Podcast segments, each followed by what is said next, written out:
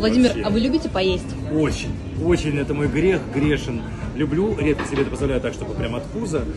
Очень люблю. Вот в данном случае мы с другом оказались здесь, в грузинском ресторанчике.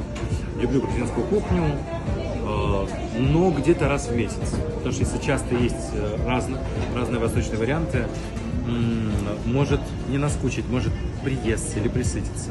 А мне хочется, чтобы все время на долгие годы оставался вот этот привкус, что хочу пхали, хочу сациви, хочу, эм, хочу, хачапури поджарки хочу каждый день. Это вне зависимости от грузинских. Мне очень нравится сетинская кухня, итальянская, французская, русская кухня, она есть.